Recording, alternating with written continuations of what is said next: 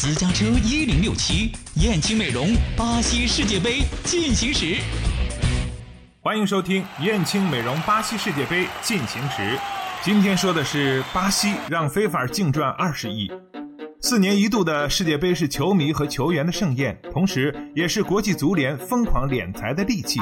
据英国媒体预计，今年世界杯收入丰厚，利润惊人，总收入将达四十五亿美元左右，利润将在二十亿美元左右。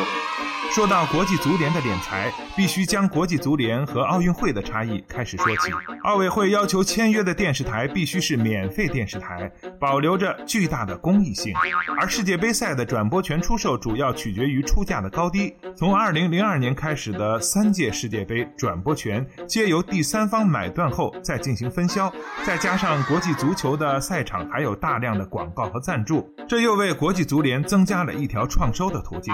由此一来，国际足联创收的大头就是占到百分之六十到七十的媒体版权分销，而广告和赞助收入呢，则是达到了百分之二十到三十，剩下的百分之十则是从球迷手里赚钱，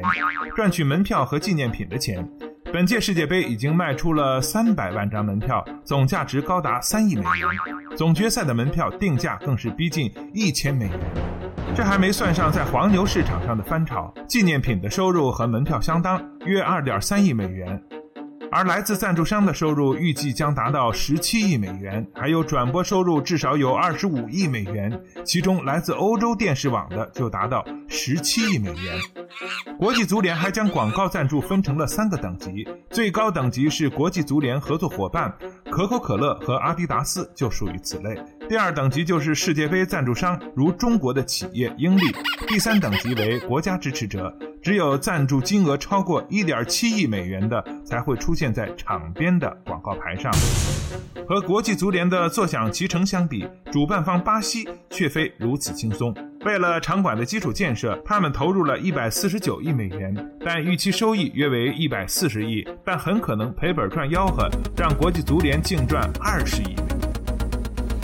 今天的燕青美容世界杯进行时就到这里，我们下期再见。燕青又装新店了，燕青美容引领淄博高端面部护理二十年，美丽三十万张脸，男人们看世界杯，女人们来燕青美容，三幺幺五三零零。